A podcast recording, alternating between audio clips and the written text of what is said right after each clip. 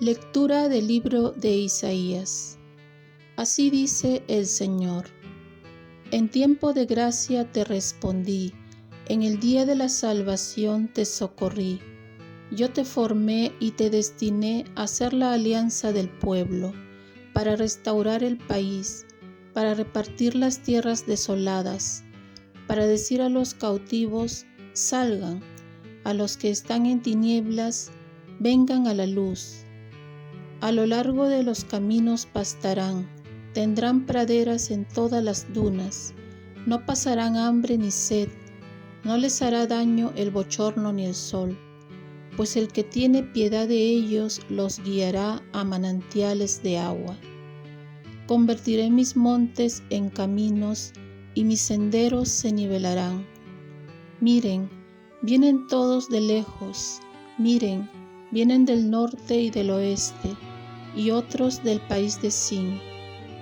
Exulta cielo, alégrate tierra, montañas, prorrumpan en gritos de alegría, porque el Señor consuela a su pueblo y se compadece de los desamparados.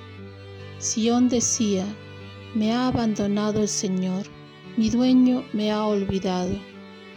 ¿Es que puede una madre olvidarse de su criatura no conmoverse por el hijo de sus entrañas?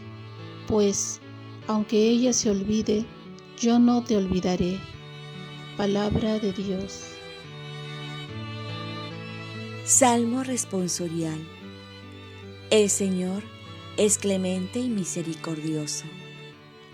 El Señor es clemente y misericordioso, lento a la cólera y rico en piedad. El Señor es bueno con todos es cariñoso con todas sus criaturas. El Señor es clemente y misericordioso. El Señor es fiel a sus palabras, bondadoso en todas sus acciones. El Señor sostiene a los que van a caer, endereza a los que ya se doblan. El Señor es clemente y misericordioso. El Señor es justo en todos sus caminos es bondadoso en todas sus acciones. Cerca está el Señor de los que lo invocan, de los que lo invocan sinceramente. El Señor es clemente y misericordioso. Lectura del Santo Evangelio según San Juan. En aquel tiempo Jesús dijo a los judíos, que lo perseguían por hacer curaciones en sábado mi padre trabaja siempre y yo también trabajo. Por eso los judíos buscaban con mayor empeño darle muerte, ya que no solo violaba el sábado, sino que llamaba Padre suyo a Dios, igualándose así con Dios. Entonces Jesús les habló en estos términos. Yo les aseguro, el Hijo no puede hacer nada por su cuenta y solo hace lo que le ve hacer al Padre. Lo que hace el Padre también lo hace el Hijo. El Padre ama al Hijo y le manifiesta todo lo que hace. Le manifestará obras todavía mayores que estas para asombro de ustedes. Así como el Padre resucita a los muertos y les da la vida, así también el Hijo da la vida a quien Él quiere dársela. El Padre no juzga a nadie, porque todo juicio se lo ha dado al Hijo, para que todos honren al Hijo como honran al Padre, el que no honra al Hijo tampoco honra al Padre. Yo les aseguro que quien escucha mi palabra y cree en el que me envió, tiene vida eterna y no será condenado en el juicio, porque ya pasó de la muerte a la vida. Les aseguro que viene la hora, y ya está aquí, en que los muertos oirán la voz del Hijo de Dios, y los que la hayan oído vivirán.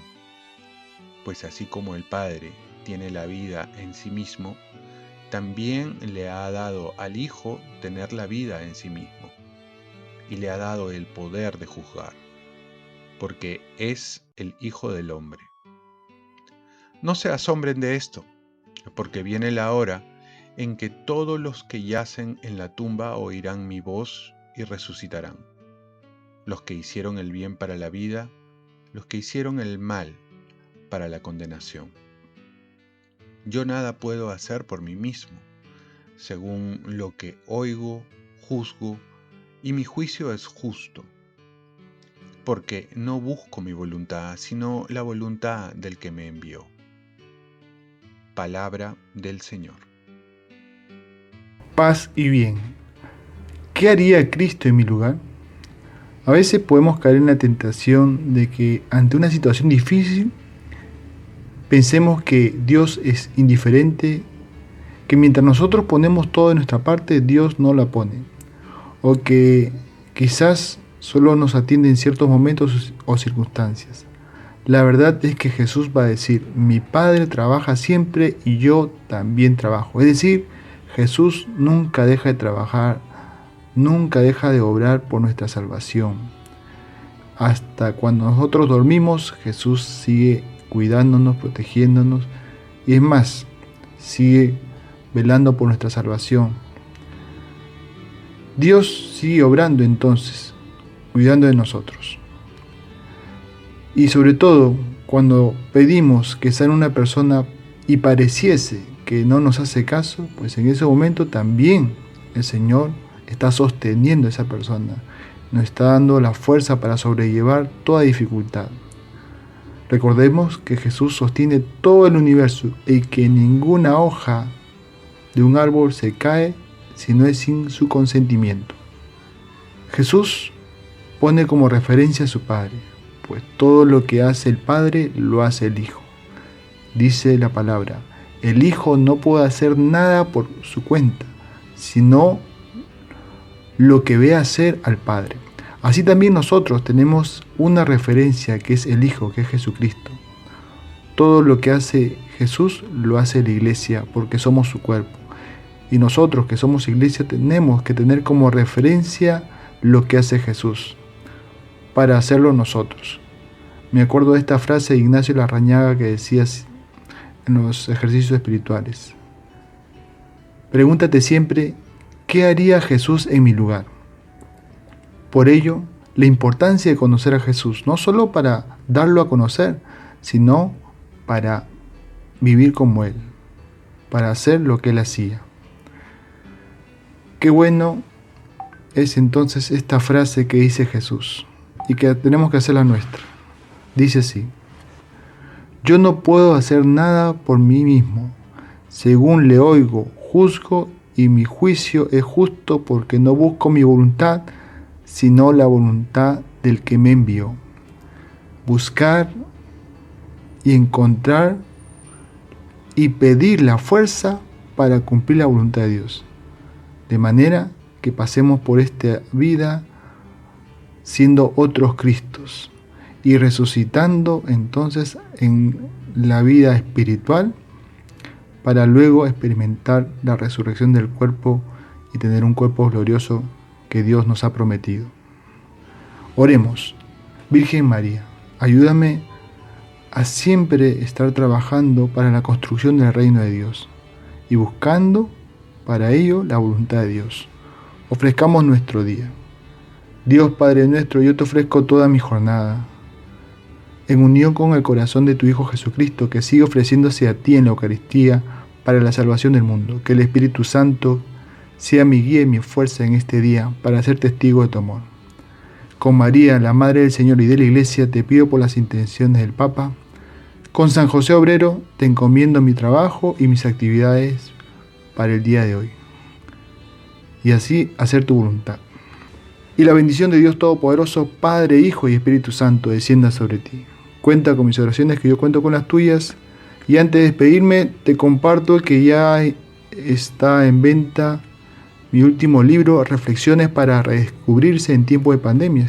Lo había publicado el año pasado, pero ahora sí ya está en físico, porque lo había puesto por Amazon virtual. Y lo puedes adquirir eh, en esta dirección que te estoy mandando por este, por este link. Y aquí en Trujillo, bueno, estoy aquí en la parroquia Señor de Guamán, el despacho atiende todo el día, todo el día también lo podemos, pueden adquirirlo por ahí, ¿no? Entonces es un libro que nos va a ayudar mucho, sobre todo en este tiempo, a reflexionar y, bueno, sacar lo mejor de esta pandemia. Que tengas un santo día.